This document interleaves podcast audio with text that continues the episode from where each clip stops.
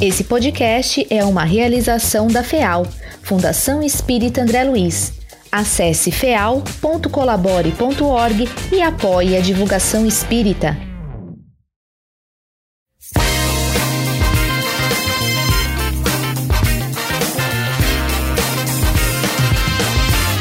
Podcast Papo Literário.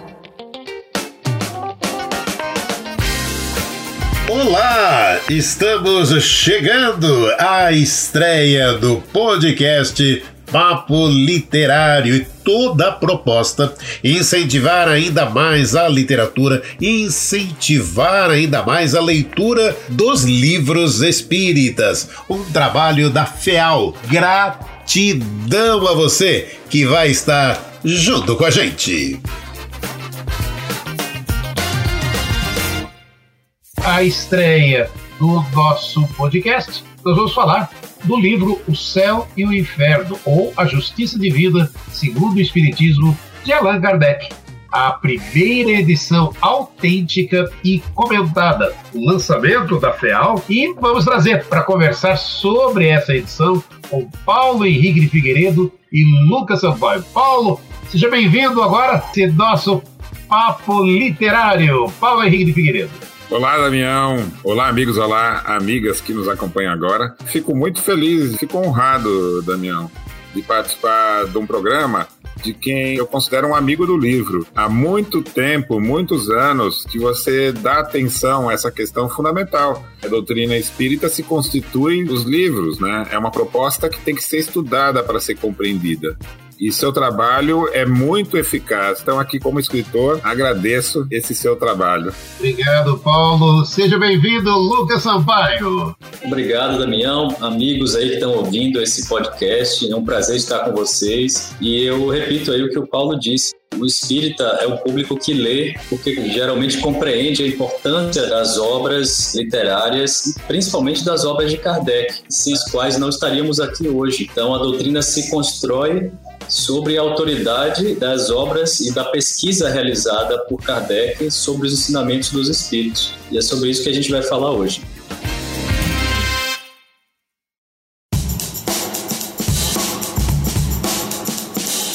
O livro em destaque neste podcast você encontra na mundomaior.com.br ou no telefone 11 4966 5775 se você é sócio do Clube Amigos da Boa Nova, ainda tem desconto.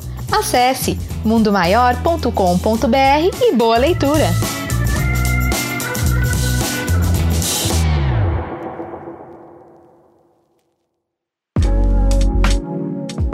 E eu queria começar esse nosso bate-papo falando do Emanuel Dutra, que fez a tradução desse livro. Eu gostaria de ouvir um pouco de vocês o prazer dessa obra e da tradução do Emanuel Dutra. Olha, é, foi um enorme prazer poder ter trabalhado e continuar trabalhando com o Emanuel Dutra, um grande amigo que nós conhecemos recentemente e que é uma pessoa desapegada que realiza um trabalho muito dedicado e com enorme conhecimento. Ele faz a tradução dos livros de Kardec para o inglês, para o chinês. Ele tem um conhecimento na literatura francesa e ele realizou um trabalho fantástico nessa edição original, autêntica, que pela primeira vez foi lançada pela FEAL. E eu acho que o grande mérito dele é de conseguir traduzir a simplicidade que o próprio Kardec buscava na linguagem que ele utilizou também no português, né? Fugindo de formalismos, de palavras complicadas, para que todos possam compreender a mensagem espírita. E principalmente numa obra como essa, que é uma obra chave e que agora a gente está podendo conhecer toda a importância dela. Então, Emmanuel Dutra é um pesquisador, é um tradutor que a gente precisa conhecer e valorizar o trabalho. Espero que todos possam conhecer através dessa edição agora da FEAL. Vamos falar um pouquinho do Emanuel Dutra, Paulo Henrique de Figueiredo. Olha, Damião, nós estamos tratando de um autor aqui, professor Rivaio, né? Que usou o pseudônimo de Allan Kardec. Enquanto Rivaio tinha um conhecimento muito amplo, ele participava de muitas academias de ciência, era um conhecido, né? Diretor de instituições de ensino, mas na sua formação pessoal, O professor que conduziu seus estudos no Instituto Pestalozzi, na Suíça, que foi onde Kardec teve a sua formação, antes de ir para a França, né? iniciar os seus trabalhos né, nas ciências, ele era um grande estudioso da gramática, linguista. E quando Kardec foi para a França, antes de iniciar as pesquisas espíritas, ele se dedicou a escrever muitos livros de gramática. E ele escreveu esses livros e tinha proximidade com os que produziam dicionários. Então, Kardec era um profundo conhecedor. Também podemos falar do trabalho dele como tradutor. É curioso, nem todos sabem, mas ele traduziu algumas obras do alemão para o francês. Então, nós estamos falando de alguém que tinha um particular interesse e tinha grande dedicação pela linguagem. No Brasil, as traduções que nós tínhamos até então de Allan Kardec são traduções que são um pouco antigas. E o texto de Kardec em si faz uso do francês do século XIX. Então não, é nada simples o que nós estamos fazendo, né? Quando o Manu, que é o Emmanuel Dutra, se dedicou à tradução de Kardec, uma das coisas que tomaram o seu interesse era fazer chegar o Espiritismo a uma terra tão distante que é a China. Ele tinha um trabalho profissional na China, conhece o chinês, fala o inglês correntemente e não existem tradutores nem do português para o chinês e nem do francês para o chinês. O que ele conseguia encontrar era tradutor do inglês para o chinês. Então a primeira tarefa dele foi tornar a obra de Kardec perfeitamente traduzida para o inglês, para que pudesse ser dado o segundo passo, que era traduzir para o chinês com a supervisão dele, né?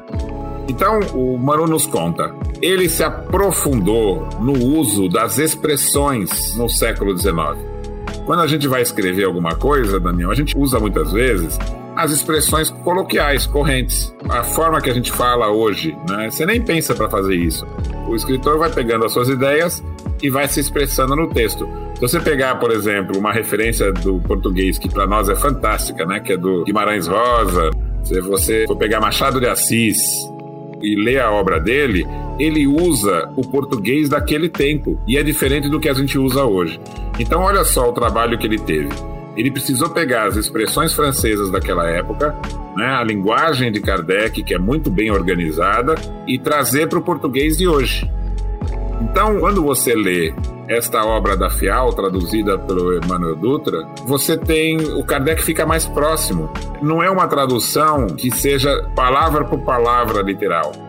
É uma tradução que traz para os dias de hoje as expressões utilizadas por Kardec, de tal forma que a gente vê um Kardec fluente. Você entende muito bem o que ele está dizendo, com grandiosa clareza, né? Então, aqui eu, Paulo Henrique, admirei essa tradução e foi uma alegria muito grande a gente poder completar esse trabalho muito bem feito com a apresentação e as 230 notas, né? Que vão mostrar o contexto da época que o livro foi escrito.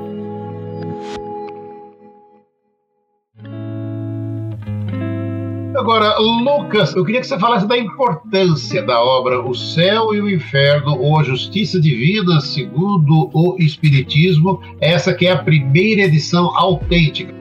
Olha, é muito importante do contexto da qualificação porque ela traz a teoria moral espírita na sua conclusão. Depois de anos pesquisando, Kardec tinha projetado que o mais importante da doutrina espírita era a mensagem moral que ela continha e ela tinha a missão de responder sobre o futuro de felicidade que espera o homem e o espírito, obviamente, né? É exatamente em O Céu e o Inferno que Kardec consegue chegar às conclusões finais. Em O Livro dos Espíritos, todos os outros livros da qualificação estão ali, digamos, de forma embrionária e vão acontecendo os desdobramentos das pesquisas, os espíritos vão acompanhando o entendimento dos homens para que no momento adequado possam trazer as respostas sobre aquilo que mais importa. E no caso do céu e inferno, o que importa é compreender esse futuro de sofrimento ou futuro de felicidade de acordo com as qualidades desenvolvidas pelos espíritos. Então, com isso, o Céu Inferno pode trabalhar as questões das religiões, os conceitos religiosos, os conceitos do materialismo, e isso fazendo, obviamente, dentro da estrutura de conhecimento que o Espiritismo criou, né, que é através da experimentação, que é através do método da universalidade, da análise das comunicações, da organização, dos círculos com diversos médiums em toda a França e no exterior. Então, o Céu e Inferno ele termina confirmando aquilo que Paulo Henrique tinha proposto, digamos, numa tese que ele apresentou lá no Revolução Espírita em 2016, quando ele trouxe novamente a ideia de autonomia moral, né? É uma ideia que já existe desde a antiguidade, mas que ela vai sendo aprimorada com as diversas contribuições, com o progresso da humanidade, por inúmeros pensadores. Então, o espiritismo ele traz essa contribuição também em razão do que existia na França na época, que era o espiritualismo racional, na forma de moral da liberdade. Né? Era assim que era chamada a moral autônoma. Então, a moral autônoma é a ideia de que nós devemos agir de forma consciente e voluntária, independente de punições e recompensas. E é exatamente isso que mais diferencia a moral espírita, essa moral da autonomia de todas essas doutrinas que ainda hoje se fazem muito presentes em nossa sociedade. Então, o e Inferno, ele é um livro atual por conta disso também, né? Porque além de trazer novamente a moral autônoma, ela ainda comprova cientificamente, mas também pela profundidade, pela abrangência que ela apresenta para um momento tão importante como esse que nós estamos vivendo, em que as ideias e os sistemas já se esgotaram e agora a gente precisa revisitar essas ideias da filosofia e da própria doutrina espírita, para a gente voltar a apostar nos grandes valores da alma. E esse é o convite que o Céu Inferno nos faz.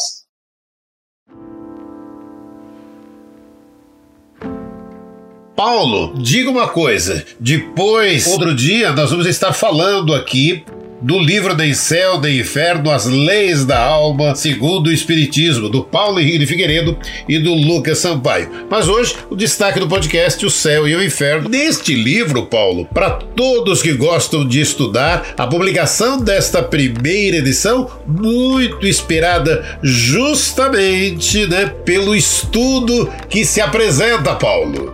Exatamente, Damião. Não é a primeira experiência da FEAL na publicação das obras de Kardec. Isso já havia ocorrido com a Gênese. Já conversamos em outros programas, né? Quem acompanha também a programação da FEAL já está sabendo.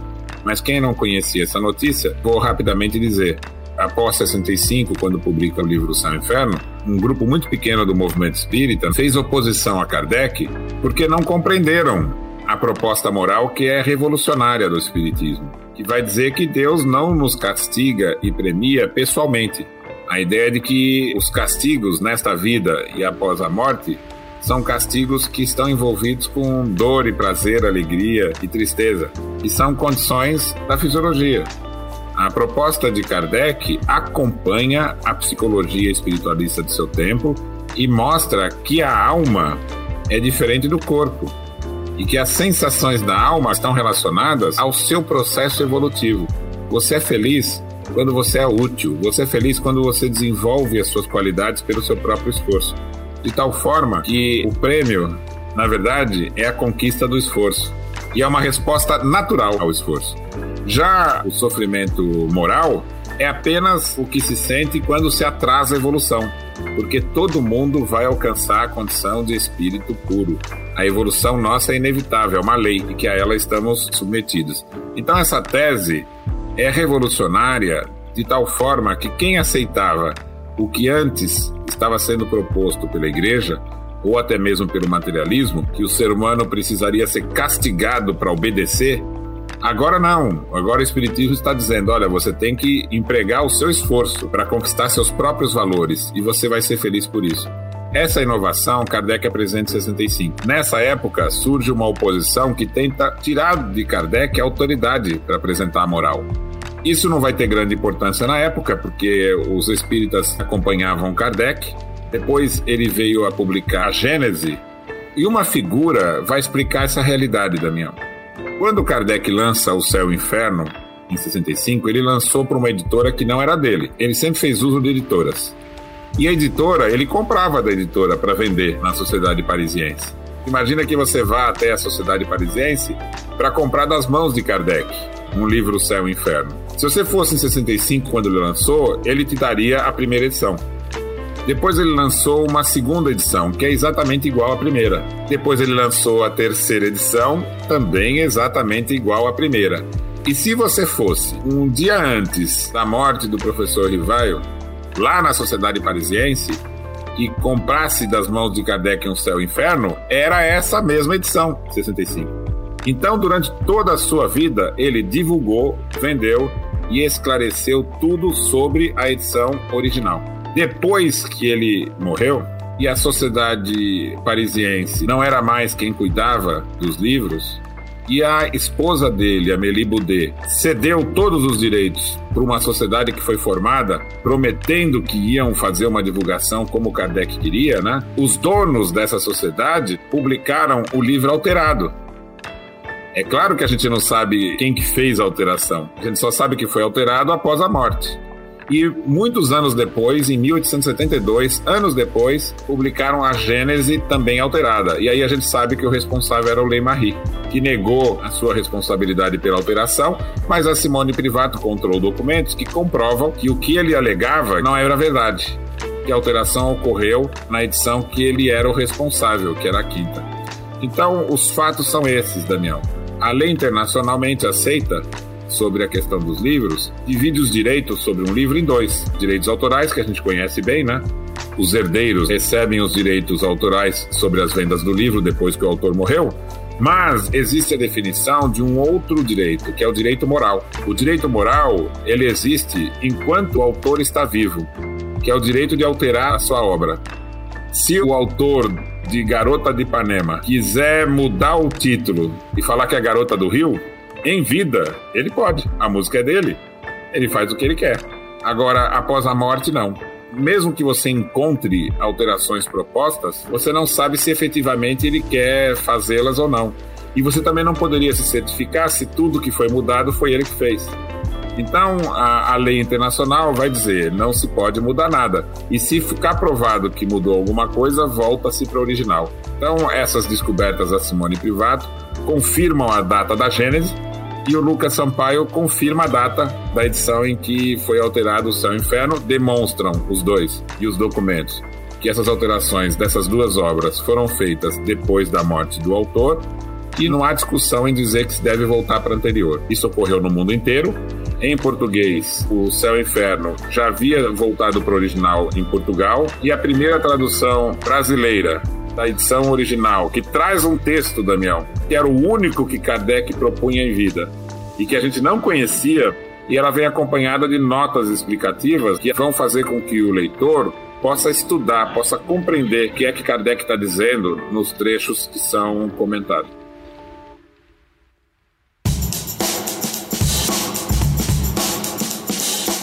O livro em destaque neste podcast você encontra na mundomaior.com.br ou no telefone 11 4966 5775.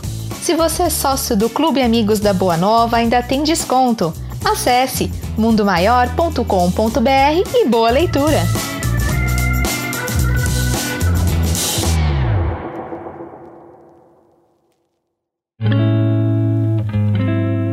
Lucas, você esteve na França, você esteve na Biblioteca da França, e aí agora tem esse resultado, o livro pronto. Conta pra gente, qual é a diferença entre o que Kardec escreveu e o que foi adulterado? Damião, para todo mundo que está ouvindo aí compreender o grande significado dessa adulteração e agora do restabelecimento, né? O mais importante é até simples. A gente pode falar que Kardec havia lançado ali na obra as conclusões da teoria moral, que eram de natureza autônoma, quer dizer, essa ideia que a gente vem trabalhando há algum tempo, e essas ideias de liberdade que Kardec escreveu foram substituídas por ideias do dogma das religiões ancestrais. Essa é a grande diferença. E quanto mais a gente compreender a distinção entre esses dois tipos de moral, mais a gente vai compreender a gravidade das adulterações.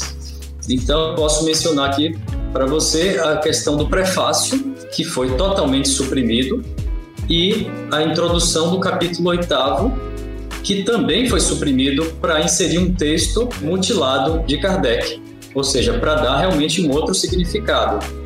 Então, o prefácio ele é tão importante porque, veja, Kardec deu tanta importância a ele que ele chegou a utilizar esse prefácio para anunciar o livro na Revista Espírita, lá em setembro de 65.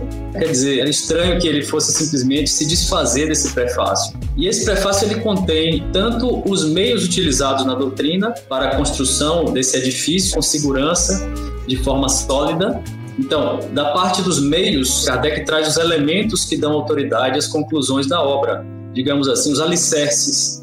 Ali ele fala do método da universalidade, da organização que ele exige, a forma de construção da doutrina, que são as revelações sucessivas de princípios a partir das comunicações dos espíritos, e para que a gente não veja a doutrina como um texto teológico, como se a gente pudesse pegar ali uma citação como se ela tivesse um valor absoluto, mas como fruto de pesquisa, fruto de um processo realmente científico.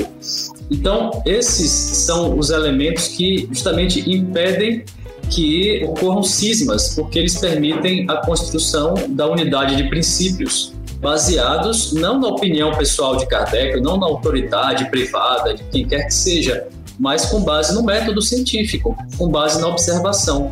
Então, isso era o que mais incomodava os inimigos da doutrina, que tinham ideias diferentes com relação a isso.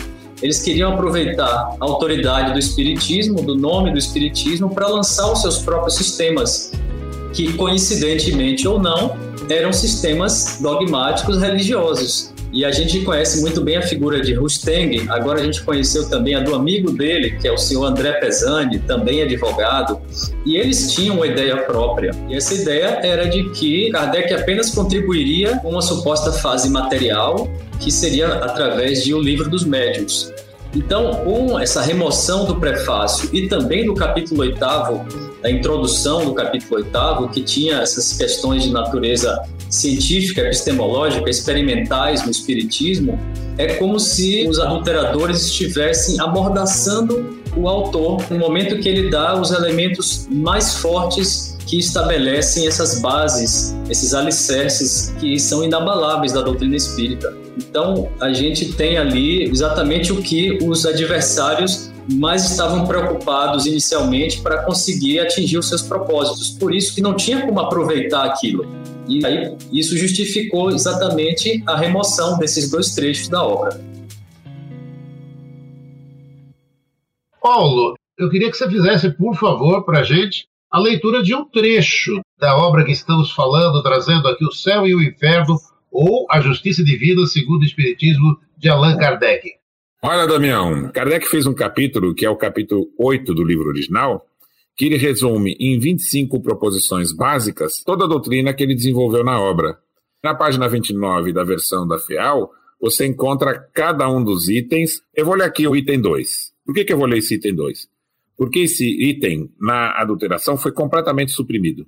Então, Kardec escreveu assim: Sendo todos os espíritos perfectíveis, em virtude da lei do progresso, trazem em si os elementos de sua felicidade ou de sua infelicidade futura e os meios de adquirir uma e de evitar a outra, trabalhando em seu próprio adiantamento.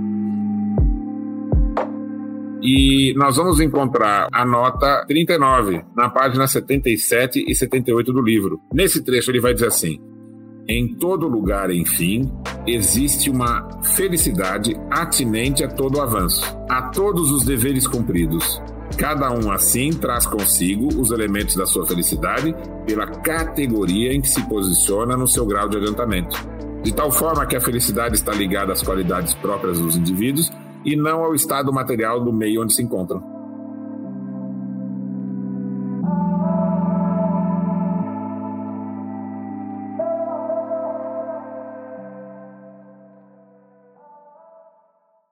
Esse item aqui, Damião, ele é absolutamente revolucionário quanto à moral.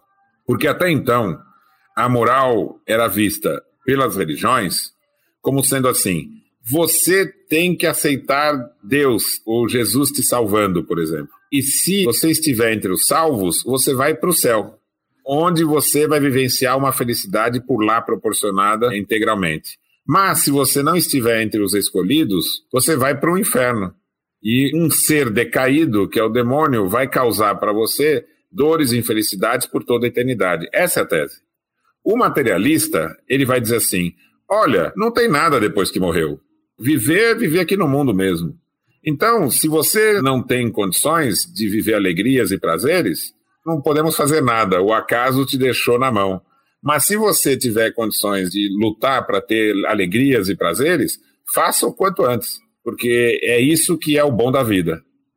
Ou seja, causa frustração para praticamente todo mundo, porque os que não conseguem reunir condições necessárias para prazeres e alegrias, fica com a insatisfação. E os que adquiriram, Damião, se você for ver no íntimo, ele também não está tendo felicidade nenhuma com aquilo tudo. Quantas pessoas forradas de condições materiais, com mansões e iates, e você vai vê-lo na intimidade e ele não é feliz. Então aqui cai por terra, Damião, vários dogmas falsos. A ideia de que, ah, olha, depois que você morreu, você vai sofrer porque Deus vai te colocar num lugar chamado inferno. E muitos espíritas, influenciados por esse pensamento dogmático, entendem mal. Nossa, quando eu morrer, eu não quero ir para um umbral, não quero ir para um lugar onde lá eu vou sofrer. E Kardec mostra que o entendimento da vida futura é completamente diferente disso. Primeira lição importante: não tem lugar que deixe você mal ou bem no mundo espiritual. Você fica mal ou bem pelas qualidades que você adquiriu ou pelos vícios que você carrega ou imperfeições. Segunda coisa: todo mundo que tem e imperfeição sente infelicidade, sofre com isso, mas está em suas mãos superar porque a finalidade de todos é alcançar a felicidade suprema, que é a condição do espírito evoluído. Então, Damião, só o que nós falamos aqui, só esse trechinho, já permite uma reflexão profunda de onde viemos, o que somos, o que estamos fazendo aqui. O que eu digo é assim: o Espiritismo diz, não caia nas ilusões desse mundo. Vamos viver nesse mundo, mas vamos levar dele o que há de melhor em nós. Vou dar um exemplo aqui prático, Damião. Você se dedica à divulgação, esse é o seu trabalho, você tem a sua família com quem você convive, né? A sua vida, o que vai o melhor dela? É o que você aproveitar disso. O que vai fazer tornar-se melhor nas habilidades mesmo, na inteligência conquistada, nos conhecimentos e na habilidade de lidar com os outros, Damião. E é isso que nos faz feliz. E nós vamos continuar felizes depois disso. Ficar lutando pelas coisas do mundo é uma ilusão porque você morre e essas coisas todas ficam. Esse trecho que Paulo leu também é o meu trecho preferido, porque esse item 2 ele foi totalmente suprimido, não foi por acaso, né? Esse Kardec diz, concluindo a partir das comunicações e áreas de comunicações que ele teve que todos os espíritos são perfectíveis porque trazem em si os elementos de sua felicidade ou infelicidade futura e os meios de evitar uma e evitar a outra, trabalhando em seu próprio adiantamento, significa que ele está falando da ideia da moral autônoma, que é diferente da ideia do dogma, como por exemplo essa ideia que Paulo falou aí. Porque isso traz toda uma nova psicologia. Ela afirma a psicologia baseada na moral que fundamenta o espiritismo, que fundamentava o espiritualismo racional. E essa é uma visão que nós estamos precisando conhecer hoje, um momento em que nós temos ainda hoje muitas ideias de felicidade equivocadas porque baseadas nos conceitos heterônomos de dogma, de materialismo. Então, isso é algo para nós lermos, estudarmos e cultivarmos com carinho. É uma mensagem para o hoje, não é algo que fica fechado e que deve ficar restrito a algumas pessoas. Não, isso aqui é algo para a gente compreender e separar com muita clareza. A gente não pode confundir mais aquelas sensações ligadas ao nosso corpo, que são os prazeres e as alegrias, com as sensações da alma, que é a felicidade ou os diversos sentimentos que compõem a felicidade que nós, como espíritos, vamos acumulando a cada encarnação, mas ela só se realiza nesse momento que nós utilizamos as nossas faculdades para sermos úteis à coletividade. E é por isso que Kardec diz que a felicidade não é pessoal. Se nós não a possuíssemos senão em nós mesmos, se não a pudéssemos compartilhar com os outros, ela seria enorme contrassenso, porque não pode existir uma felicidade egoísta. Se existe um egoísmo, o espírito está fechado sobre si mesmo e vai produzir sofrimento moral. Então, o que Kardec diz é que o Espiritismo traz uma espécie de guia do viajante, mais uma razão dele utilizar uma linguagem extremamente simples né? O objetivo era que todos pudessem ter acesso a isso aí, não somente os iniciados, as pessoas, os acadêmicos, os estudiosos, todos precisam e têm condição de compreender isso aqui. A felicidade está também na comunhão de pensamentos que une os seres que se simpatizam, os espíritos felizes atraindo-se mutuamente pela identidade de ideias, de gostos e de sentimentos, formam vastos grupos ou famílias homogêneas, no meio das quais cada individualidade irradia suas próprias qualidades e é impregnada pelos eflúvios serenos e benfazejos que emanam do conjunto. Então, aí a gente tem a ideia das famílias espirituais, que faz com que a gente continue buscando, compreendendo, para nos abrirmos para o mundo, para compreendermos esse grande propósito do universo eu acho que o céu e o inferno, então, através desse item que foi suprimido claramente de maneira dolosa, ele nos abre os horizontes para essa felicidade que nos espera. Eu acho que é aí que está a grande mensagem do Espiritismo e o grande sentido de tudo isso que a gente está vivendo agora, recuperar a moral espírita. E você pode comprar, adquirir o seu exemplar, O Céu e o Inferno, ou a Justiça Divina segundo o Espiritismo Mundo Maior.com.br ou ligando 0 operadora 11 4966 5775 e você adquire por telefone o seu livro Céu e o Inferno ou a Justiça Divina segundo o Espiritismo, a primeira edição autêntica e comentada.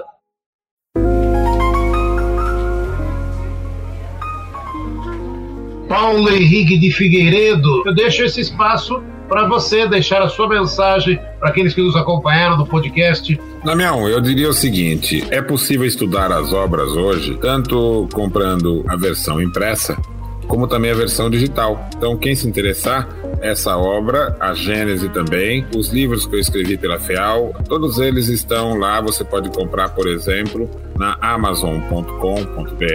Então, tá bem fácil a gente estudar o Espiritismo hoje. O que eu digo é o seguinte, Damião, a proposta moral espírita, ela necessita uma reflexão. A grande maioria das pessoas vivenciaram ou foram educadas segundo os dogmas do catecismo. O materialismo está bem presente na nossa sociedade, infelizmente, né? E remete ao indivíduo para confundir felicidade com prazer e alegria. Prazer e alegria são coisas do mundo. A finalidade é a sobrevivência do corpo e não desenvolver os valores da alma. Então a felicidade é mais complexa, mas ela vai permitir que, se todos nós nos dedicarmos a esse desenvolvimento das nossas qualidades, a compreensão do trabalho em cooperação, o resultado vai ser a fraternidade. E essa felicidade que cada um vai produzir em si próprio vai se tornar uma felicidade coletiva. E quem não quer viver num mundo que alcance essa condição? Então, o Espiritismo é o caminho seguro, porque é baseado nas leis da natureza, para que a gente chegue nesse resultado. Então ele precisa ser estudado para ser compreendido, compreendido para ser vivenciado e vivenciado para que todos nós possamos nos transformar e transformar o mundo, porque essa é a nossa missão. Tudo que Paulo falou e agora nos remete àquela esperança que os franceses do início do século XIX estavam vivendo, aquele otimismo que Kardec mostra ao concluir a sua obra naquele artigo Os tempos são chegados, no final de A Gênese, isso era o que eles chamavam de mundo novo. E isso só é possível quando a gente realmente compreende o ser. Compreendendo o ser, a gente entende que nós caminhamos para o progresso e que o universo tem essa lei inevitável, inexorável do progresso que todos nós, mais cedo ou mais tarde, vamos aderir a ela. Isso também nos dá essa certeza. E quando a gente vê uma obra como essa recuperada, transmitindo essas mensagens de esperança, a gente também sente esse otimismo e que nós procuramos levar para o mundo ao nosso redor, para que as pessoas também experimentem isso e otimistas possam arregaçar as mangas e trabalhar em favor desse novo mundo.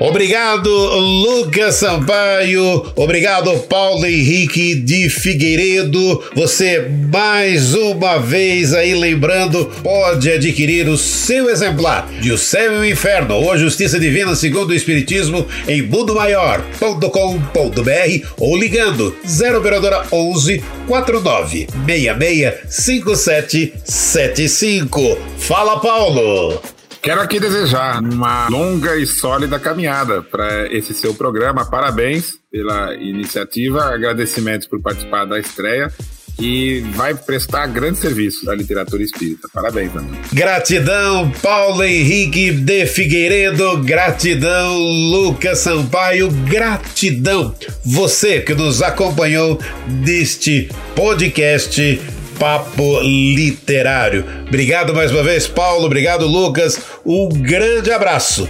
É isso aí, Daniel. Um abraço. Tchau, tchau.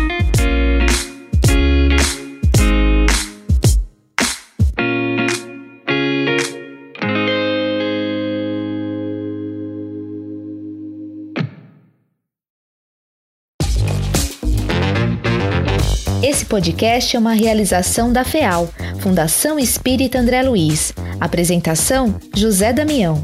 Produção: Thaís Cabenguelê. Edição: Giovana Bataglin. Apoie a divulgação da doutrina espírita. Faça uma doação pelo site feal.colabore.org.